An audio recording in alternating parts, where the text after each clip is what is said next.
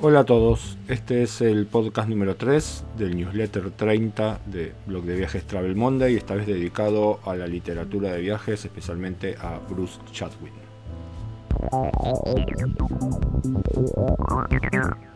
In Patagonia, el más famoso libro de relatos de viajes de Bruce Chatwin, tiene dos puntos que me resultan muy interesantes.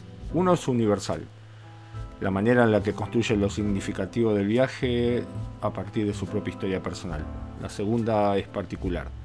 Sigue siendo un libro incómodo para muchos argentinos, en tanto el imaginario de Patagonia que se construye en sus páginas tiene poco que ver con nuestra visión de esa zona de Argentina y de Chile.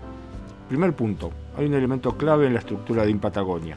El libro arranca con una búsqueda personal, que es encontrar el lugar originario de un trozo de piel de un animal prehistórico, el milodón, ese pedazo de piel fue enviado por uno de sus antepasados, Charles Milward, un marino cuyo barco naufragó en el sur del mundo y que finalmente se estableció en Puerto Natales, Chile.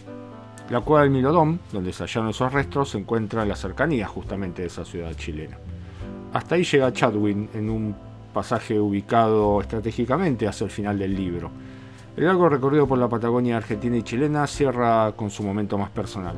No es raro claro, que muchos sospecharan que su narrativa de viajes se tomara demasiadas licencias ficcionales a la hora de construir el relato de viajes y que más bien los elementos de la obra se ubicaran donde era más conveniente y no en el real espacio de los recorridos del escritor.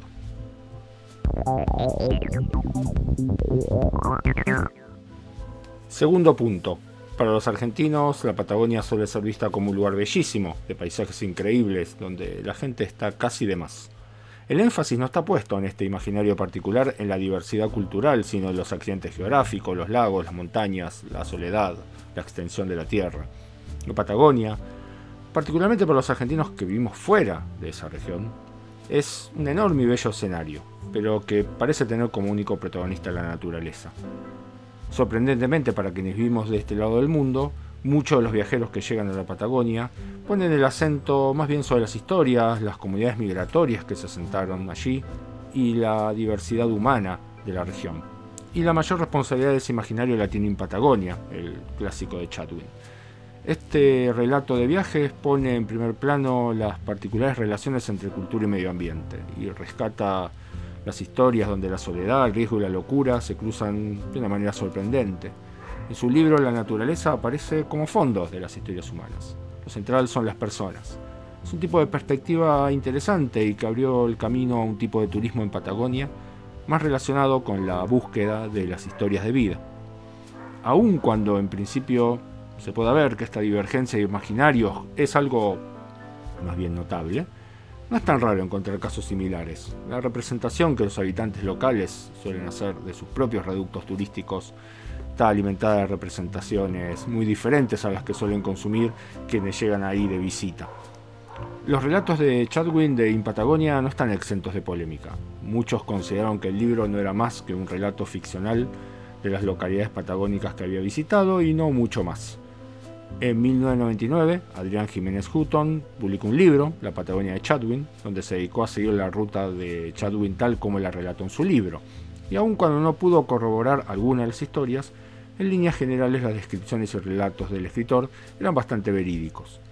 Muy probablemente el motivo de la antipatía de muchos lectores argentinos por el libro se deba más a su estilo narrativo que a otra cosa. Jiménez Hutton, por cierto, murió en un accidente aéreo cuando viajaba en avioneta hacia el Calafate. En el mismo vuelo iba el secretario de redacción del Diario de la Nación, Germán Sopeña, y el presidente de Techín, Agostino Roca. No hubo sobrevivientes en aquel accidente. El libro de Bruce Chadwin se consigue en español en ediciones hechas por las editoriales Norma y Muchnik bajo el título o En la Patagonia o directamente Patagonia. Segunda parte del podcast y ahora cambiamos de tema, pasamos al tema eventos. Durante la semana tuvimos una presentación que fue la del nuevo dron de DJI, que es el primer evento que la empresa hace en Argentina, así que una convocatoria interesante.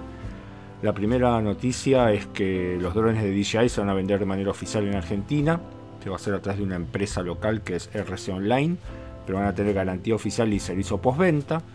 algo que no van a tener si traen los drones desde el exterior, aunque como vamos a contar más adelante el precio es otro. El Mavic Air es una versión nueva del drone Mavic Pro, pero que tiene varias novedades, en particular menor tamaño y peso. Es como una mezcla entre el DJI Spark, que es el más pequeño de los drones de la compañía, y el Mavic Pro. La gran diferencia es que el Air tiene mejores prestaciones, filma en 4K, tiene más autonomía de vuelo, 21 minutos contra 15 minutos del Spark, y las hélices se pueden integrar en el cuerpo del dron, con lo cual disminuye el tamaño a la hora de guardarlo. Por tamaño y por prestaciones, el Air aparece como una elección interesante para hacer videos de viajes. Tiene solo 430 gramos de peso y el tamaño no es mucho mayor al de un smartphone, así que es bastante cómodo para llevar a todos lados en la mochila. Como la presentación se hizo en el Mall North Center en Munro, hubo un rato para salir a hacer algunas pruebas en la parte exterior del, mall. No pudimos testearlo de manera muy exhaustiva, así que una evaluación de ese tipo va a quedar para más adelante.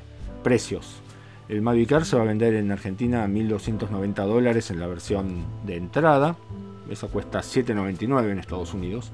Y 1.490 dólares la versión Fly Combo que tiene hélices de repuesto, dos baterías y una funda protectora esa versión cuesta 999 dólares en Estados Unidos. Si quieren escuchar las versiones anteriores de este podcast, pueden encontrarlas en blogdeviajes.com.ar barra podcast. Este podcast acompaña además el newsletter 30 de Blog de Viajes, que pueden encontrar directamente en blogdeviajes.com.ar barra newsletter. Nos vemos la semana próxima.